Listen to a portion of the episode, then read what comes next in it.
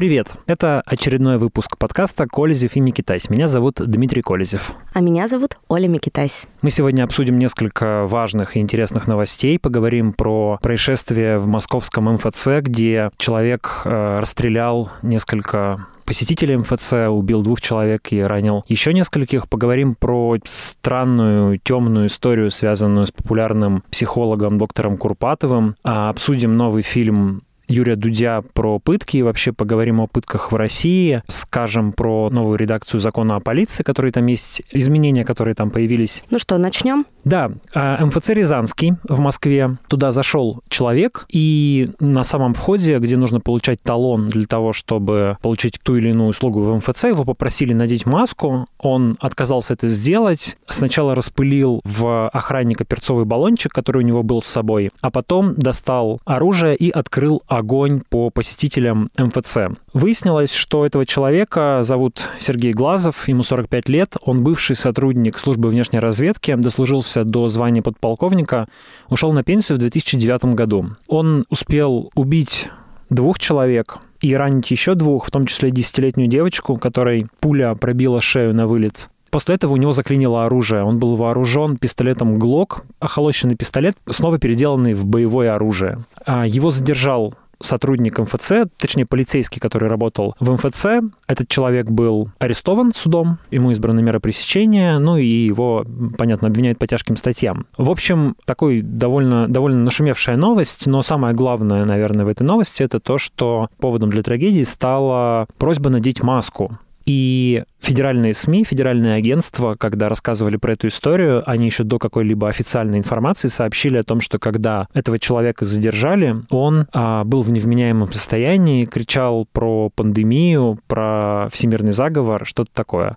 И, в общем, это сразу дало основание говорить, э, что это какой-то инцидент, если не сказать теракт. Ну, теракт неправильно, конечно, да, это не был, видимо, намеренный акт, это был какой-то случайный выплеск агрессии, связанный именно с движением антиваксеров, инфлюенсеров или ковид-диссидентов, или людей, которые борются с QR-кодами. Все это как-то немножечко сливается в нашем общем представлении. И мне лично кажется эта история важной. Ну, понятно, что она важная, потому что пострадали люди, потому что трагедия. Но, в общем, к сожалению, такие вещи случаются регулярно. Но мне кажется это важным, потому что государство вполне может использовать это для дополнительного преследования людей, которые борются с QR-кодами, борются с прививками, и мы, кажется, говорили в предыдущих выпусках, ну, мы не раз про это говорили, но, по-моему, мы затрагивали эту тему, как государство будет реагировать на эти протесты антипрививочников и противников QR-кодов. И я, в частности, говорил, что государство пока еще не определилось, оно не понимает, насколько широк этот протест, насколько он опасен. Но вот, кажется, в последнее время стало казаться, что государство с этим лучше определяется, и оно выбирает предсказуемо довольно жесткую линию поведения по отношению к этим протестующим. Например, э, в Государственной Думе звучат уже реплики по поводу того, что борцы с QR-кодами э, финансируются откуда-то из-за рубежа, и правоохранительные органы должны этим заняться. А, например, высокопоставленный сотрудник президентской администрации Сергей Новиков, выступая на одном из мероприятий, сказал, что протесты против э, прививок и QR-кодов — это не просто граждане выражают свое мнение, это некая стратегия по уничтожению населения России, и якобы, ну, и вспомнил, что вот когда, дескать, нацисты оккупировали территории, то они лишали жителей этих оккупированных территорий вакцин. Это как бы была политика, часть политики по ну, геноциду, уничтожению людей. И таким образом мы видим, что государство как бы пока что некоторыми своими спикерами, но уже начинает приближать само понятие протеста против QR-кодов, само понятие протеста против прививок к, ну, таким уже экстремистским вещам и даже, наверное, к своей любимой теме реабилитации нацизма. Все что угодно, оказывается, можно подвести под общий знаменатель реабилитации нацизма и сказать, о, у нацистов было что-то примерно то же самое. Если вы это делаете, вы реабилитируете нацизм. Короче говоря, мне кажется, что за этим делом следует внимательно следить, потому что оно может стать э, предтечей чего-то большего, какой-то кампании по борьбе с антиваксерами э, и довольно жесткой кампании. То есть я правильно тебя понимаю, твою мысль, что эта ситуация может сыграть на руку государству в плане вакцинации? Ну, в целом, да. Я думаю, что государство использует ее, воспользуется ей для того, чтобы ужесточить свою линию. Тут в таких случаях обычно включается какая-то конспирология у людей, иногда включается, и они говорят, что такие вещи подстроены. Но... Ну да, да, вот то, что ты говорил, такое складывается ощущение, как будто бы, знаешь, это все Но нет, это, спланировано. это неправильный нарратив, на мой взгляд. Это происходит много разных вещей, и какие-то из них можно выбирать, подсвечивать информационно и использовать в тех или иных интересах. То есть, конечно, это не значит, что, не знаю, государство подослало человека, чтобы он устроил расстрел там, людей в МФЦ. Конечно, нет. Это как бы, ну, прям совсем конспирологический бред. Но то, что, возможно, как, какие-то, какая-то часть э, там государственных менеджеров, которые занимаются вопросами идеологии, пиара и думают, как э, продвигать вакцины и как бороться с э, антиваксерами, они сейчас смотрят на это и думают, интересный случай, может быть, нам использовать его для того, чтобы чтобы сказать, смотрите, к чему приводит ваша пропаганда против там прививок, вакцин и так далее. Но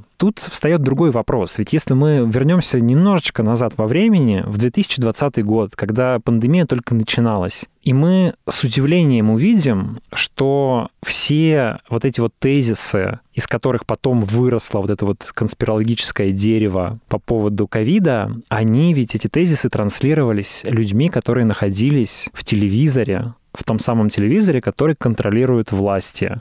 Елена Малышева, Владимир Соловьев, Дмитрий Киселев и другие спикеры, все это есть на YouTube, все это зафиксировано в публикациях, а, включая доктора Мясникова, так называемого, который официально возглавлял информационный центр по борьбе с коронавирусом, все они то сначала говорили, что коронавирус не так страшен и не нужно его бояться. Потом они говорили, что европейские локдауны — это чрезмерные меры. Вот смотрите, как все у нас в России хорошо, мы обходимся без локдаунов. Потом они говорили, и, кстати, продолжают говорить, что европейские вакцины а, сильно вредят людям и иногда убивают людей. И это, конечно, вредит имиджу не только европейских вакцин, но и вакцинации в целом. И вот к этим людям нет вопросов, да, а к или Никита Михалков, да, вспомним, который, ну, прямо лютейшую конспирологию разводил в своей программе а, «Бесогон», тоже все это есть на YouTube, никуда не делось. А, я даже разбирал какой-то выпуск Бесогона в самом начале на своем YouTube-канале, где, ну, прям Никита Михалков активно топил против прививок, называл их чипированием, всякие конспирологические бредни из американского интернета пересказывал про Билла Гейтса и так далее. Ну вот, и выросли вот эти вот чудовищные цифры, там 50 плюс процентов россиян, которые не хотят вакцинироваться. Но к Никите Михалкову нет вопросов. Он-то, кстати, вакцинировался, с ним все в порядке. А вот к людям, которые, послушав это, в том числе теперь выходят на улице и пытаются бороться, к ним вопросы будут. И, возможно, довольно жесткие. Ну, а другие, с другой стороны, могут сказать, что вот смотрите, до чего государство довело, да, с этими масками, что якобы его попросили надеть маску, он ее не надел, и вот что случилось. Ну, наверное, в какой бы логике мы ни рассуждали, вряд ли кто-то скажет, что это хоть сколько-нибудь адекватная реакция начать стрелять э, на просьбу надеть маску. Я вообще не поняла, откуда у него было оружие, если у него даже разрешения на оружие не было. У него вообще это довольно странная часть истории. У него э, загадочный набор предметов с собой был Какие-то обнаружен, провода изъят. в сумке. Провода, болгарка, инструменты, какие-то болты. 27 тысяч евро наличными, какое-то там количество рублей, долларов еще довольно большое. То есть такое ощущение, вот как бы сначала было, видимо, у людей, которые его задержали, что он что-то планировал, что он какие-то чуть ли не бомбу собрал, ну, сначала так думали, а взял с собой какие-то деньги зачем-то, непонятно, может быть, чтобы убегать потом или что-то, и устроил вот что-то вроде теракта. Но потом выяснилось, что вроде бы это был какая-то вспышка агрессии. Короче, пока в этой истории довольно много непонятного. Очень много пробелов, да. А, уже известно, что он сам признал вину в суде, при этом он выглядел довольно сильно избитым, у него явные следы побоев. Он сказал, что к нему применяли электрошокер после задержания. Ну, в общем, история довольно странная. Будем за ней следить, а пока просто зафиксируем для себя, поставим галочку, что она может стать таким вехой вехой в борьбе государства за вакцинацию и против антиваксеров. Да, и завершим эту новость, да, я думаю, что тут стоит принести соболезнования пострадавшим и погибшим. Погибшим выделили по а, одному миллиону рублей семьям погибших, а тем, кто пострадал от этого акта агрессии, выделили по 500 тысяч рублей. Девочка, кстати, ну, по крайней мере, как сообщают информагентства, а, выживет. Ее прооперировали, она поправляется. В общем, ранение, к счастью, оказалось не смертельным. И последний маленький штришок. Сегодняшние фотографии. Сергей Семенович Собянин пришел в этот МФЦ возлагать цветы и был, конечно же, без маски. Что тут скажешь, в общем-то? Ты знаешь, я, кстати, по вот этой ситуации с масками заметила, что был какой-то всплеск, все прям ходили в масках, а сейчас опять все ходят без маски. Вот я только что зашла перед нашей записью в кофейню, и у меня маска была спущена, то есть я ее уже вообще не убираю даже в карман, но мне спущена около шапки тут, и никто меня не попросил надеть маску. Я тебе больше скажу. QR-коды практически перестали вот. проверять. Ну, местами, конечно, проверяют, где-то проверяют, но сегодня я заходил в кафе, вообще не проверяли QR-код. Вчера я заходил в два крупных торговых центра в Екатеринбурге, очень крупных. В одном мне вообще не проверили QR-код. Точнее, вру. QR-код проверили, но паспорт не попросили. То есть, как бы, ну, а это никакого смысла не имеет, да, ты можешь взять любой QR-код и с ним ходить. И в другом торговом центре QR-код проверили и попросили назвать дату рождения, то есть не проверяя документ. Я заметил, что сейчас так много где стали делать. Ты приходишь приходишь, даешь QR-код, у тебя спрашивают дату рождения, называешь ее, и этого как бы достаточно, чтобы установить твою личность. Но это же полный бред. При том, что у меня, например, фамилия Микитась, она не склоняется. Э, в самом э, коде написана только фамилия и инициалы, и дата рождения. То есть я могу ходить с кодом своего мужа, своего тестя. Слушай, ну вот у нас губернатор Свердловской области Евгений Куйвышев выкладывал в свой Инстаграм свой QR-код. Типа, ну, чтобы доказать, что он вакцинирован, вот следуйте моему примеру. Скринчик сделал? Пожалуйста, конечно, взял запомнил дату рождения или посмотрел в Википедии у Куйвышева, ты просто навел э, свой телефон, посмотрел этот сертификат,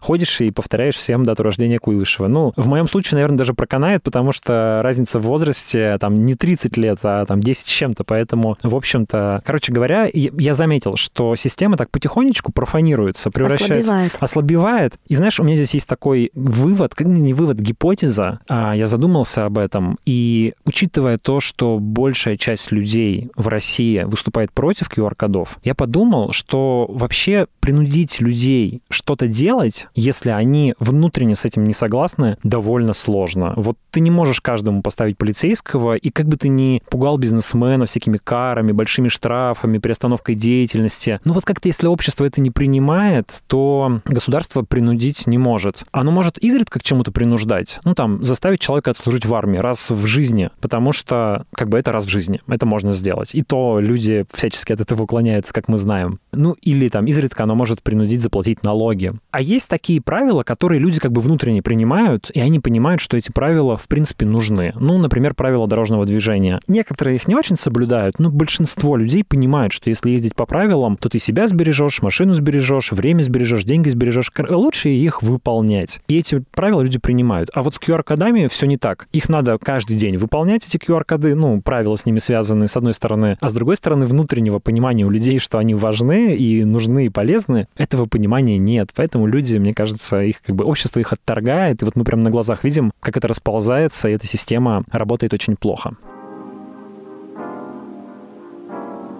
Перейдем к нашему главному блюду сегодняшнего подкаста. Какому?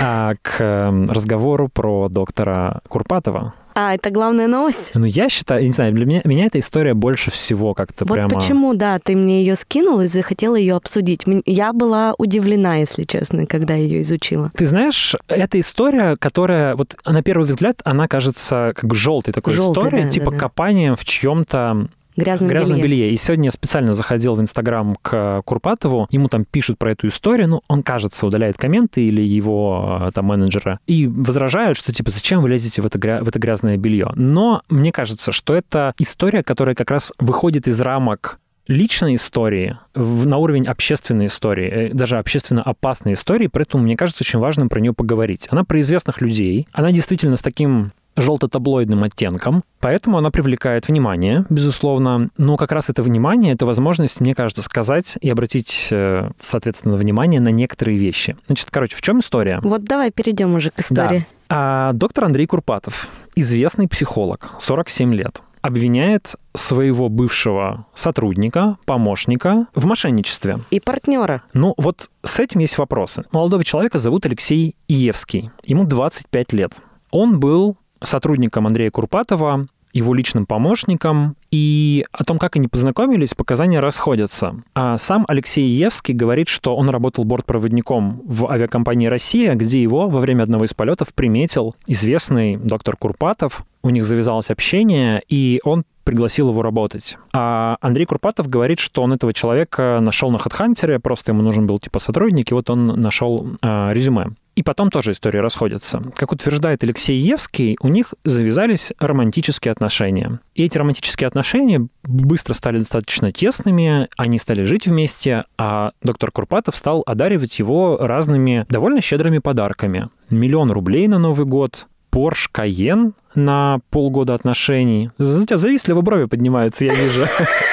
Тебе тоже хочется быть помощником доктора Курпатова? Нет, я хочу Porsche Cayenne через полгода отношений. Вот. Какие-то земельные участки. Ну, это странный, кстати, подарок, земельный участок. Тут у меня что-то не сходится в голове. Часы? А, ну, часы это, часы это, это нормальный подарок. Серьги за там два с чем-то миллиона рублей. О, очень дорогие серьги. Короче говоря, а, стал ему дарить подарки. Это утверждает Алексей Евский и его защитники. А потом, через какое-то время, ну, устроил его на работу. И более того, Алексей Евский даже возглавил компанию, которая занимается продажей курсов доктора Курпатова. И через какое-то время у них случилась ссора, якобы из-за измены. И они расстались. Э, расстались очень плохо, поссорились, даже, кажется, была какая-то драка, как утверждает Иевский, его там пытался побить Курпатов. Но, в общем, они расстались, и Курпатов стал просить требовать подарки обратно, вернуть ему Porsche Cayenne, часы, серьги и все такое, как утверждает и Иевский. Мы пока рассказываем его точку зрения. После чего этот молодой человек отказался возвращать подарки, и тогда ему сказали, что у тебя будут проблемы. И проблемы начались. В октябре к нему пришли с обыском перевернули вверх дном его квартиру, срезали дверь болгаркой, при этом в обыске участвовал другой поверенный доктора Курпатова, которого зовут Николай Плохов. Его этот Евский знал, и он его узнал. И он говорит, что этот Плохов вел себя просто как, как будто бы он руководил обыском. Он говорил, а, что изымать, что не изымать, а, говорил, что нужно искать. И искали не только ценные предметы, вот эти самые там серьги, часы и все прочее, всякие документы на земельные участки, но еще и любые доказательства, как утверждает Евский,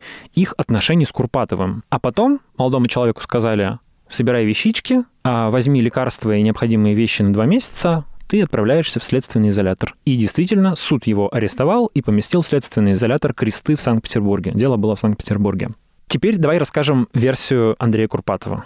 Он говорит, что все было не совсем так, что действительно был такой молодой человек, но он у него лишь работал, никаких отношений между ними не было. Он был помощником, и ввел в заблуждение своего шефа, оформив на себя самые разные участки недвижимости, автомобили. Вообще-то, говорит Курпатов, я все фирму покупал себе, но как-то этот молодой, значит, хитрец меня обманул и все записал на себя. Приворожил. Да, но при этом никаких там личных отношений не было. Типа просто мы были, вот он, он у меня работал. Все это оставалось не публичным и совершенно тайным до последнего времени, точнее до ноября, когда э, рассматривалась повторно решение о продлении ареста этому молодому человеку. Суд продлил ему арест до следующего года, и тогда отец этого молодого человека, а, Константин Иевский, пошел в средства массовой информации, причем к самым, что ни на есть, иностранным агентам, между прочим, в радио, в радио «Свобода» сначала, потом на телеканал «Дождь», и стал все рассказывать. А рассказывать он стал вот что. Оказывается, когда проходил вот этот вот обыск, у молодого человека забыли якобы изъять один iPhone. И этот iPhone оказался у отца. И в этом iPhone была вся переписка в WhatsApp Андрея Курпатова и Алексея Евского. И ее скриншоты опубликованы Радио Свобода. Ну, практически от начала до конца. И если эта переписка правильная, подлинная, то не возникает сомнений, что эти романтические отношения были, и что вот та версия, которую рассказывает Алексей Евский в свою защиту, она в общем в основном соответствует действительности. А действительно, машина явно покупала покупалась как подарок. Там не было вопросов, что она будет оформляться на этого молодого человека. Обсуждалась эта покупка недвижимости, обсуждались другие подарки. Короче говоря, все как бы вроде бы сходится. И, как утверждает отец Алексея Евского, когда Курпатову об этом рассказали, о том, что есть этот телефон, там есть вся эта переписка, он очень напрягся. И он предложил решить дело миром сразу, да, сказал, давайте договариваться, пускай Алексей признает вину, ему там дадут какое-то небольшое наказание, потому что дело уже заведено. Я приду в суд, скажу, что претензий к нему не имею, он пускай все вернет, и, в общем, все. И мы как бы расходимся миром. Эту информацию передали молодому человеку, который находился в изоляторе, и он, как утверждает его отец, отказался. Он сказал, мы готовы все вернуть, все имущество, нам ничего не надо, но вину я не признаю. Я ничего не крал, я не виноват, я признаваться не буду. Почему?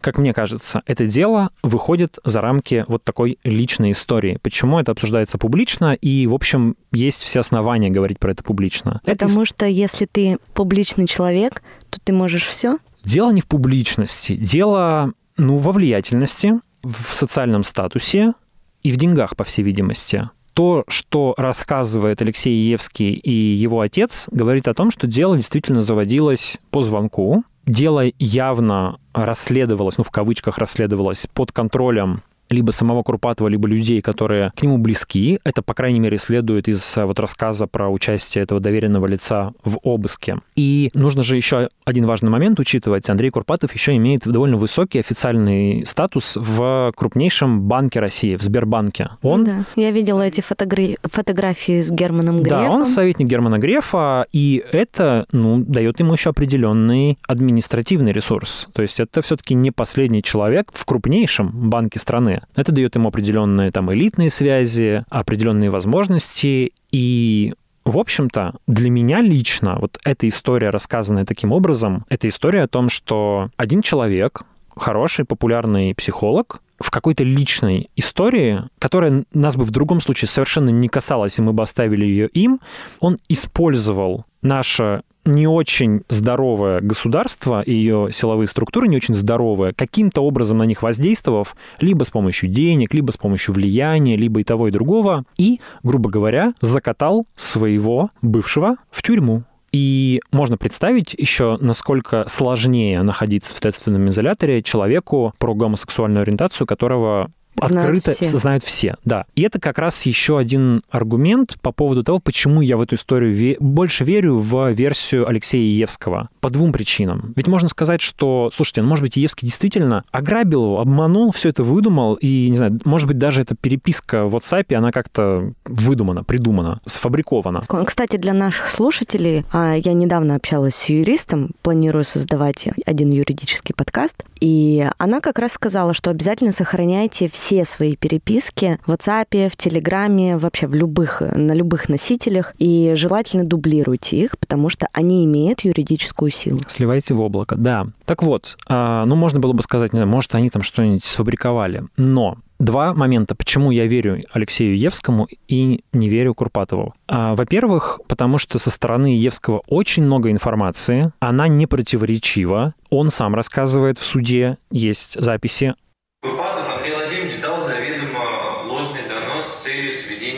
Счетов вместе по отношению ко мне. Мне очень сложно э, сообщить, какие у него еще были цели, но я думаю, из результатов э, хотя бы переписки или всех остальных каких-то наших э, вещественных доказательств видно, что у нас с ним были достаточно близкие отношения, и они прервались. Он привел в наш общий дом своего бывшего бойфренда, о чем мне не сообщил.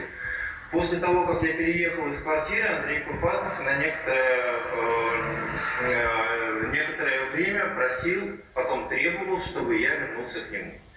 Позже стали поступать угрозы. Если ты не вернешься, я тебя затаскаю сюда. Есть очень подробное интервью его отца, где он отвечает на любые вопросы, обо всем довольно открыто говорит и не производит впечатления какого-то юлящего и чего-то недоговаривающего человека. В это же время со стороны Курпатова нет никакой информации абсолютно. Его спрашивали об этом, он отказался от комментариев, как-то так очень малословно назвал это в, в Инстаграме рейдерским захватом, никаких э, деталей не привел, и, ну, окей, если, например, эта переписка сфабрикована, покажите настоящую переписку, Если у вас человек работал помощником, то это должно подтверждаться вашими переписками в, в том же WhatsApp, да? Окей, покажите свою версию, дайте нам их сравнить. Но оттуда никакой информации нет, да? И поэтому это молчание, оно как бы сразу вызывает очень большие сомнения в достоверности версии господина Курпатова. И второе, это как раз то, что отец этого мальчика, он пошел в СМИ, ну, видимо, уже от отчаяния, и рассказал эту историю не очень приятную для себя в нашем гомофобном мире про отношения своего сына с Курпатовым. И можно представить, что такое тиражирование этой истории, такой большой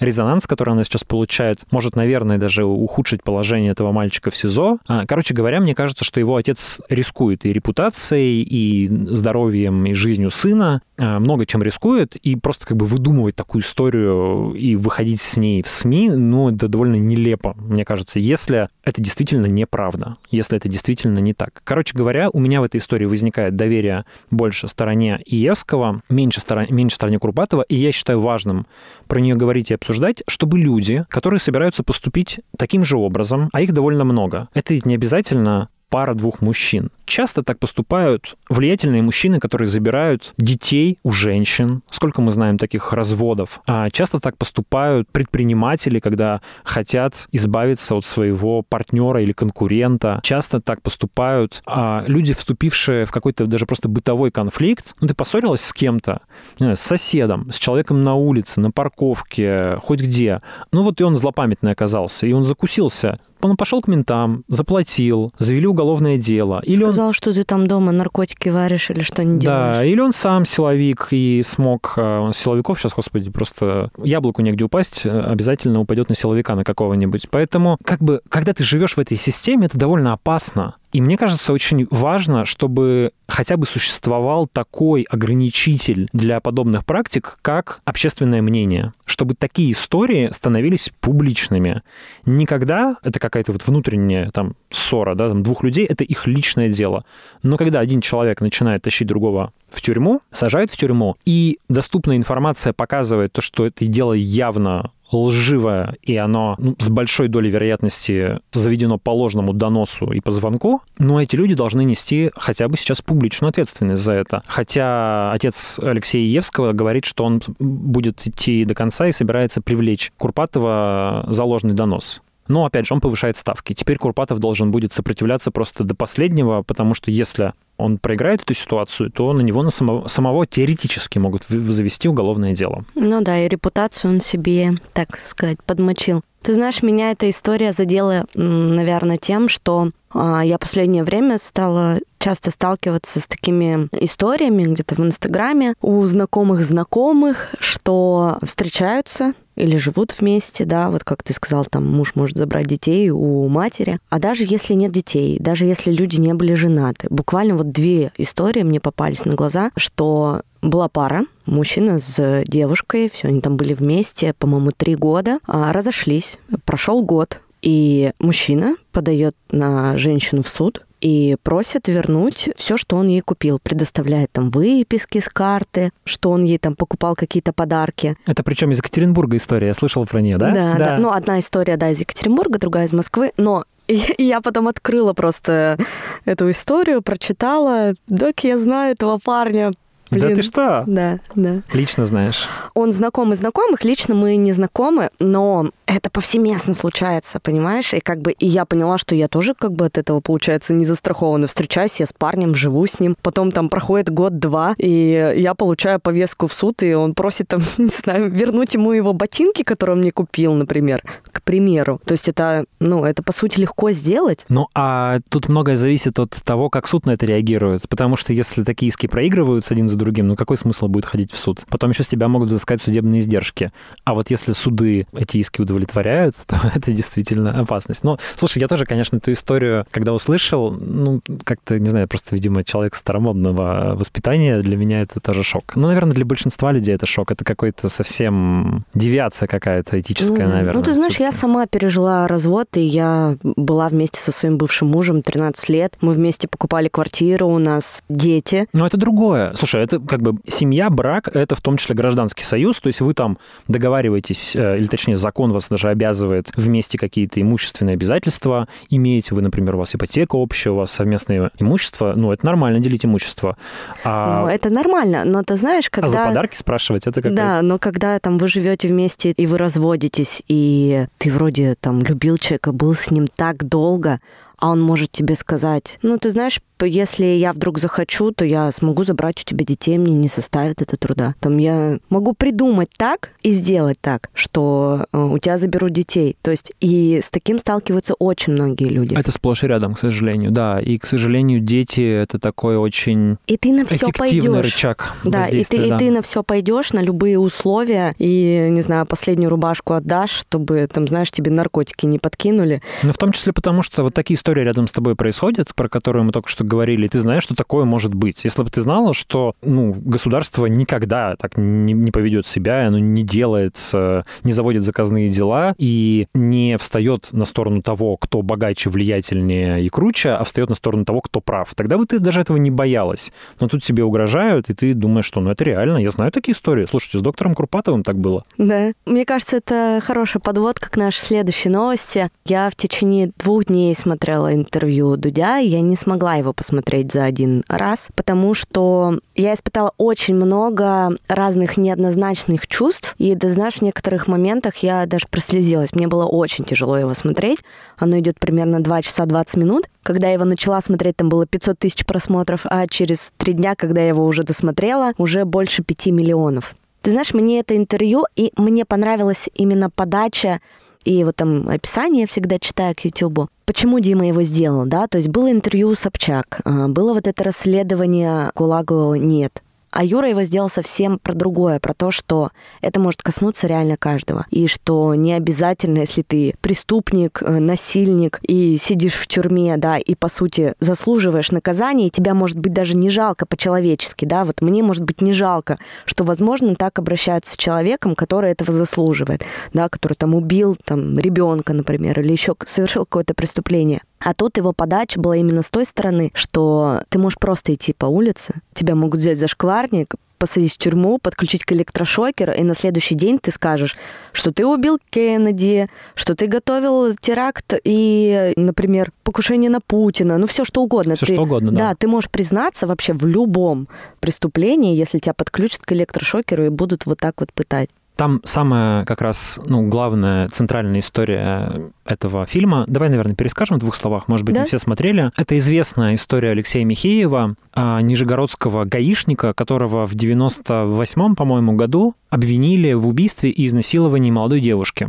Там была такая ситуация, что он со своим другом общался с, как, с какими-то с молодыми девушками, они их там подвозили на машине, в общем, как-то ну, проводили время вместе и ну, разошлись по домам. И эта девушка пропала. И он был последним, этот Алексей Михеев, кто ее, собственно, видел. Он ее там подвозил, и она вышла на, из его машины на остановке. И она пропала, родители написали заявление об ее исчезновении, его задержали, обвинили в, убийстве, в изнасиловании и убийстве, но он ничего этого не делал, и тогда его стали пытать, пытать током. Да. А самое интересное, что его друг, который был вместе с ним, дал показания. Дал показания. Ну, судя где... по всему, тоже и... под пытками. Да, и подтвердил. Да, и подтвердил, и даже указал место, где они якобы ее захоронили, хотя, ну, как бы такого места не могло быть, потому что этого, они этого не делали. Короче говоря, его несколько дней пытали, очень жестко допрашивали. Он пытался рассказать обо всем прокурору, на что прокурор сказал, слушайте, вы его мало пытали, пытайте дальше. После чего он все подписал, на него повесили еще несколько убийств, сказали, ты сейчас еще нам подпишешь несколько преступлений, мы из тебя сделаем маньяка-убийцу. И он решил выброситься из окна. То есть он просто, ну, он даже не, пом- не помнит, как это сделал, он в, в невменяемом состоянии вскочил со стула и вы, выскочил в окно третьего этажа, упал на спину, у него случился компрессионный перелом позвоночника, ему не оказали оказали вовремя медицинскую помощь, а из этого развелась гематома и отмер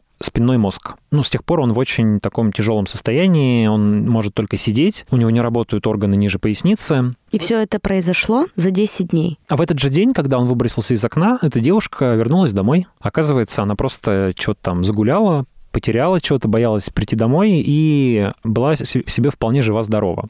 Но вот он с тех пор в таком состоянии, ему там пытались сделать операцию, причем за счет норвежских полицейских, которые о нем узнали и дали денег на это. Он получил по суду 250 тысяч евро, по иску в ЕСПЧ очень крупную сумму, на это смог там оплатить лечение, еще что-то, но все равно продолжает оставаться инвалидом. Наверное, самое, вот ну, для меня лично, самый страшный момент этой истории, этого интервью, это когда Дудь спрашивает его, о чем вы мечтаете, и он говорит, я мечтаю об очень простой вещи. Я мне, чтобы в туалет сходить, мне нужно там вставить катетер, еще что-то. Вот я, мне это, если получится, то я мечтаю, чтобы у меня через два часа снова это получилось. О чем вы мечтаете? А у меня мечты очень короткие. Они всего двумя часами складываются. И после того, как я сходил в туалет, я мечтаю, чтобы через два часа у меня снова это получилось. Потому что если у меня это не получится сделать в домашних условиях, мне придется вызывать скорую, взять в больницу, зарезать мочевой пузырь и сливать мочу, грубо говоря, прямым способом протыкая. И вот у меня очень простые мечты, чтобы через два часа снова как бы я смог это сделать. И вот так человек живет уже примерно 20 лет. И тут можно было бы сказать, что эта история как бы прошла, это дело какого-то далекого прошлого, но нет. Там рассказываются и другие истории, более современные, с добавлением уже, к сожалению, сексуального насилия к жертвам. И, наверное, как раз журналистское достижение Дудя в том, что эти жертвы сексуального насилия мужчины открыто рассказывают об этом. Ну, один там парень открыто рассказывает об этом на камеру, говорит, что, ну, да, швабру обернули скотчем, использовали, в общем, а что теперь с этим делать? Вот такое случилось. И это дело до сих пор расследуется. То есть он до сих пор, оно до сих пор не закончено. Он просто там сидит э, под, э, ну, не под домашним даже арестом, да, как я понимаю. А... Это ребята из Анапы, которые... Да, да, да. Вот их там обвинили в, тоже в чем-то, в чем они, ну, судя по всему, не совершали. А Дудь сделал, мне кажется, очень важную штуку. Он ну, поддержал эту тему в повестке э, и просто дал людям, которые пострадали от пыток, рассказать свои истории. Ну, просто поднес им микрофон, по сути, к рту. Не только Дудь, кстати, но и Данил Туровский, журналист, потому что они вдвоем вдвоем делали этот фильм. А они сделали классическую журналистскую работу, дали жертвам высказаться, сделали их истории объемными, понятными, поговорили еще с Игорем Каляпиным, комитет против пыток, рассказали еще немножко такое отвлечение в сторону, не знаю, насколько оно было удачным, но рассказали немножко про претензии, которые есть к самим правозащитникам, поставили вопрос о том, можно ли сотрудничать с властью правозащитникам. А, ну, в общем, фильм на меня произвел сильное впечатление. Я тоже несколько дней прямо о нем думал. Эти истории как-то не шли у меня из головы. И, знаешь, я задумался о том, ну, не, не впервые, но в очередной раз подумал о том, о чем, собственно, являются пытки в России, и почему это такое неискоренимое явление, и почему пытки ведь к сожалению, увеличиваются, то есть их интенсивность повышается, и в какое-то время у нас, как говорят правозащитники, был спад этой ужасной практики, а вот в последние годы снова начался рост. Он связал это с крымской с Крымской, историей. Да. Каляпин говорит, что это после 2014 года случилось. Когда силовики почувствовали, что они всемогущие просто Ну, боги. типа того, да. Ну вот ты знаешь, а, вчера Путину, вчера было заседание Совета по правам человека при президенте России, Путину задавали вопрос про пытки. Ева Меркачева, журналистка московского комсомольца, которая очень давно занимается этой темой, выступила с таким весьма толковым докладом, рассказала президенту но он отреагировал, ну, я бы сказал, дежурно немножко. То есть он покивал, сказал, что да, конечно, это недопустимо, все это расследуется, и нужно привлекать к ответственности, и нужно вносить в уголовный кодекс отдельную статью пытки. Ну и все. Как бы, ну, как ты знаешь, у него там не возмутился, кулаком по столу не ударил, ручку не бросил, что он там обычно делает, когда демонстрирует, что его тема как-то сильно волнует. Не сказал каких-то даже просто человеческих слов о том, что, ну, это чудовищно, что мы в 21 веке даже обсуждаем такие вещи, что у нас пытают людей. Слушай, ну он человек системы, он же из КГБ. Мне кажется, а люди, которые из системы, их вообще не трогает ничего. У меня такое ощущение, что они вообще, знаешь, такие м-м, бесчеловечные абсолютно. Но вот он животных очень любит, это по нему заметно. Когда они говорили на этом же заседании про китов, он прямо оживился. Китовые тюрьмы ему как-то вот, ну, чувствуется важнее, чем человеческие. Знаешь, я вот у меня есть две версии по поводу того, чем являются пытки в России. Это либо баг системы, то есть какая-то ошибка, либо это ну, фича системы, то есть какая-то неотъемлемая черта. Вот официальная версия, что это баг. Об этом Владимир Путин говорит. То есть, типа, ну, это ошибки, надо находить, кто это делает, наказывать. А то, что это повторяется, ну, вроде как бы ошибка сложная, бороться с ней сложно. Мы вот вроде говорим, не пытайте, они пытают и пытают. И там есть этому какие-то причины, боремся, когда-нибудь поборем. Но судя по тому, что ничего с этим не происходит годами, а все только ухудшается, я думаю, что это скорее фича системы. И она заключается в том, что в системе очень важную роль играет страх.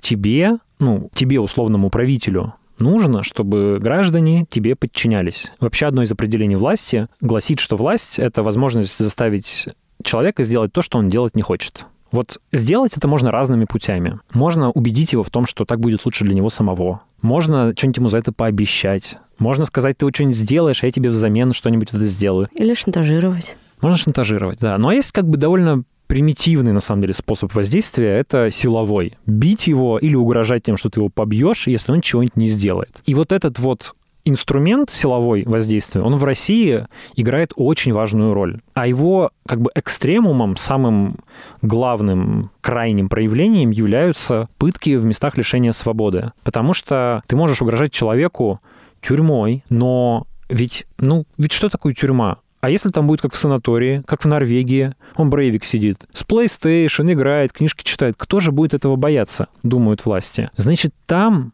должно быть что-то страшное. То есть ты должен думать, что ты не просто в тюрьму попадешь, но там ты буквально попадешь в застенок. Попадешь в ад. Ты попадешь в ад. Тебя подвесят на дыбу, возьмут швабру, и сделают с тобой все, что захотят сделать, и жизнь твоя будет ну, натуральным адом. Может быть, ты станешь инвалидом, может быть, ты даже умрешь, причем умрешь очень тяжелой смертью. И вот если этого не будет, может подумать кто-то, то люди-то страх потеряют. А как тогда мы будем заставлять их делать то, что они ну, должны делать? И мне кажется, что это правда какая-то очень глубоко встроенная в российскую систему вещь. И, конечно, это говорит о том, что власть ну, довольно низкокомпетентна. Ведь она должна принуждать людей к чему-то по-другому, договариваться, говорить, что мы ваши интересы защищаем, а вы делаете вот так-то. Ведь в Норвегии, где такого нет, а как-то люди живут, и преступность там низкая, и да, там тоже бывают брейвики, но это очень редкие исключения, а количество убийств на 100 тысяч населения там в разы меньше, чем в России. Это просто небо и земля. Короче говоря, что-то с этим здесь сильно не так и нуждается в каком-то очень глубоком изменении, а не просто в замене там, одного начальника в СИН на другого. Мне это, знаешь, напоминает... Ну, я все пытаюсь перевести на какой-то на бытовой уровень а, отношения детей и родителей. Да, то есть есть же родители, которые думают, что если ты будешь орать на своего ребенка, если ты будешь его бить, а если он будет тебя бояться, то он будет э, все делать так, как тебе нужно. Но по факту ребенок вырастает супер травмированной личностью, и во взрослом возрасте, если он доживает до этого возраста, то ему необходима помощь психолога. Мне кажется, это очень правильная аналогия. И более того, ну, тут ты лучше меня знаешь, потому что у меня нет детей. Мне еще кажется, даже по своему детскому опыту, что когда тебя к чему-то принуждают вот так насилием, ну или там какой-то угрозой насилия, или даже просто окриком, то ты ну, скорее всего, будешь делать то, что тебя просят очень плохо, а может быть, не будешь делать вовсе, и будешь находить все возможности, чтобы этого не делать потом, увиливать от этого. Если тебя смогли убедить, объяснить, да, как-то тебя заинтересовать в, том или ином деле, типа, учись, сынок, и как-то ты понимаешь, что ты от этого какие-то бонусы получишь, а не просто, ну-ка, делай домашнее задание, а то дам по жопе, то это как бы совершенно разные уровни мотивации и совершенно разная польза от этого, потому что когда ты боишься, что тебе дадут по жопе, и поэтому сидишь с книжкой, ты, скорее всего, вообще ничего не прочитаешь, и не там поймешь. буквы плывут просто перед глазами, конечно. да, и ты делаешь вид, что ты читаешь. Ну, это мое детство, например. Делаешь вид, что читаешь, а по факту ты вообще ничего не видишь, и буквы у тебя расплываются перед глазами. Да, да, ты абсолютно прав, и я со своими детьми придерживаюсь ну, совсем других, другого вектора воспитания, нежели э, был в моем, например, детстве. Когда это все через э, крики, когда это все через принуждение. И я благодаря психологу только пришла к тому, что э, это не рабочая система, так не работает. То есть ты с ребенком, ты должен с ним договариваться, ты должен с ним говорить на его языке. Ну, там, знаешь, с младшей дочерью, например, ей 4, и чтобы она поняла, что ей действительно что-то нужно сделать, что это необходимо. Я первое, что я делаю, это я опускаюсь на ее уровень. То есть я не разговариваю с ней сверху вниз, а встаю на коленки, например, или присаживаюсь и разговариваю с ней на равных, да, но... То есть буквально физически опускаешься на Да, уровень. то есть вот этот физический контакт, он тоже очень важен, да, но ты можешь опуститься на ее уровень физически, но морально ребенок все равно чувствует, что ты мудрее, что ты сильнее его, но ты рядом, и ты его поддержишь в любой момент, и ты всегда можешь его обнять. То есть не так, что он тебя обнимет за ноги, а он обнимет тебя физически там за плечи. Вот, ну это такой очень правильная, думаю, да, аналогия очень похожа. Мы сделаем когда-нибудь спешл для патронов про воспитание детей, я думаю, где Оля поделится своими лайфхаками, еще другими. А, Слушай, можно э, затронуть еще вот небольшую такую новость о законе о полиции. Мне кажется, это чтобы прям запилить этот выпуск тем, что в России живется очень непросто. В третьем чтении Госдумы принят закон о полиции. И знаешь, что там разрешат? Например, вскрывать транспортные средства, если это необходимо, чтобы спасти жизнь человека, обеспечить безопасность во время массовых беспорядков и ЧС, задержать подозреваемого или обвиняемого в преступлении, задержать пьяного правонарушителя, найти запрещенные предметы и вещи, проверить сообщение о теракте или установить обстоятельства несчастного случая. Как бы вроде бы э, хорошая поправка, с одной стороны. Да не очень. Но с другой стороны, ну там, знаешь, предотвратить теракт или пьяного водителя там достать из машины. А с другой стороны, я иду, например, да, вижу полицейского. Тут твоя машина припаркованная. Ты мне что-нибудь плохое сделал? Я говорю, так, вот у Димы Колезева там в бардачке, проверьте, пожалуйста, там запрещенные вещества хранятся. Все, твою машину вскрыли и э, не обнаружили там, например, ничего. Но они за это ответственности не несут. Они могут тебе повредить замки, они могут повредить твою машину. И разбираться тебе с этим самому придется, даже если ты прав, даже если они были не виноваты. А чего еще там разрешили, расскажи сразу. А, оцеплять жилые дома, другие здания по решению органов исполнительной власти и в границах оцепления осуществлять личный досмотр граждан. До принятия поправок такое оцепление было возможно только для предотвращения угрозы жизни и здоровью граждан. И э, не называть свое имя, фамилию и звание в ситуации, когда существует угроза жизни и здоровью полицейскому и других людей, или нужно незамедлительно пресечь преступление. Полицейский может представиться сразу после прекращения указанных обстоятельств или действий. И домой к тебе могут зайти теперь полицейские. Например, вот опять же, бытовая ситуация. Твоя соседка, ну или ладно, на мне, значит, моя соседка, а, не очень нас любит, живет на два этажа ниже нас. Постоянно жалуется, что мои дети прыгают, шумят, э, хотя в 11 мы уже все спим.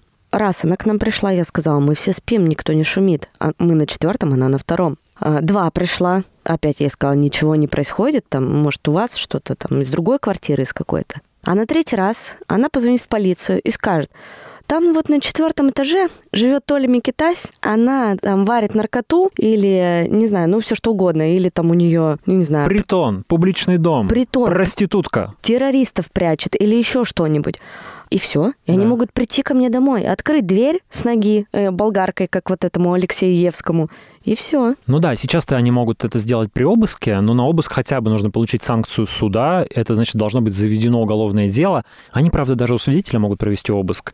Но, знаешь, я думаю, что вот я всегда такие вещи воспринимаю даже не в каком-то бытовом ключе. Я не думаю, что они будут ходить и делать это по звонкам соседей. Вот это прямо, ну, маловероятно. Ну, только у каких-то очень влиятельных соседей, если доктор Курпатов позвонит. Но вот, например, зайти и попугать каких-нибудь оппозиционеров, теперь даже уголовное дело не нужно заводить. Приходишь, говоришь, у вас тут, а, значит, проверяем сообщение об угрозе теракта, значит, выносим вам дверь, ну и просто там, не знаю, переворачиваем все вверх дном, как бы это был осмотр места, не знаю, происшествия, и все, и ушли. Ой, ничего не найдено. Да. До свидания. Ты знаешь, вот про этот закон есть одна хорошая вещь, то, что он принят все-таки в гораздо более приемлемом виде, чем он вносился изначально. То есть его в процессе рассмотрения в Госдуме нещадно критиковали, вносили к нему всякие поправки, и сначала он был еще хуже. Там был ужасный пункт, например, про то, что полицейские могут открывать огонь на поражение не только при непосредственной угрозе своей жизни и здоровью, как сейчас, а еще и при так называемых иных обстоятельствах. И что это за иные обстоятельства, ну, как бы сказать сложно. И люди очень боялись, в том числе некоторые депутаты,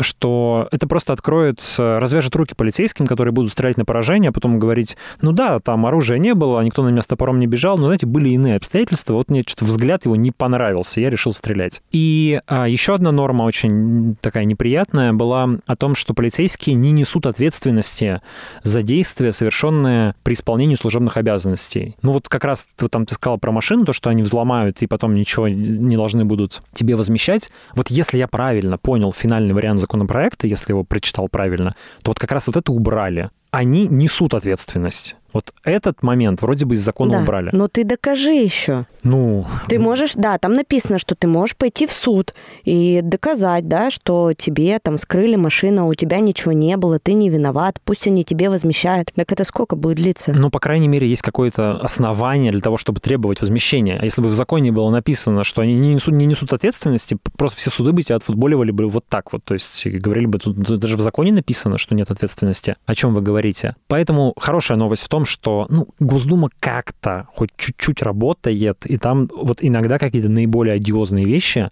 они приостанавливаются. Я почитал стенограммы принятия этого законопроекта, как его в Госдуме представляли, но там Своя логика, конечно, у полицейских тоже в каких-то вопросах есть. Вот, например, эта норма о вскрытии автомобилей, она вышла из того, что часто бывают ситуации, когда тормозят автомобиль, там откровенно пьяный чувак, ну, не знаю, или чувиха, погоня была какая-нибудь, э, он закрывается в машине, и начинает звонить там всем начальникам всего, какой-нибудь мажор, и пытаться типа, решить вопрос. Говорить, у меня тут куча гаишников вокруг, э, давайте как-нибудь это решим. Спасите, помогите. Вот. И полицейские говорят, слушайте, мы хотим иметь возможность вскрыть машину сразу же, когда он там, да, то есть разбить стекло и вытащить его оттуда. А если он пытается еще уезжать там или еще что-нибудь такое? Сейчас у них такой возможности, как ни странно, нет. Но, опять же, в любом другом государстве, в таком здоровом, демократическом, с общественным контролем и с нормально работающей судебной системой вопросов бы не было. Наверное, полиция должна иметь такое право. Тем более, кстати, оно уже есть у Росгвардии. Просто об этом как-то не вспоминают, а у полиции нет. Но в России сразу думаешь про злоупотребление. Как они будут этим злоупотреблять? И тут сразу начинаешь бояться. Всякие страшные картины в твоей голове.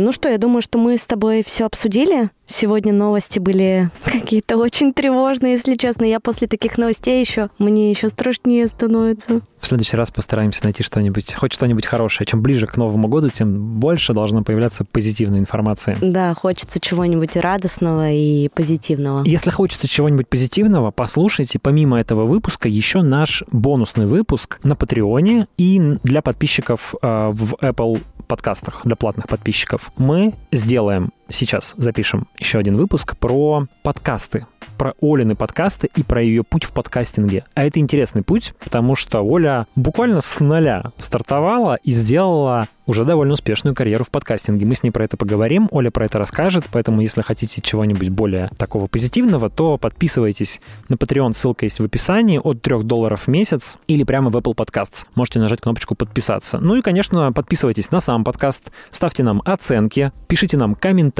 мы их читаем. Спасибо всем, кто пишет, и подписывайтесь на наши соцсети, все тоже есть в описании подкаста. Да, и на Димин YouTube-канал. Также мы выкладываем там сейчас наши выпуски. Если вам удобнее потреблять контент на YouTube, то, пожалуйста, подписывайтесь. Там также выходят и другие Димины выпуски тоже. И на телеграм-канал Димы, где всегда самые актуальные свежие новости.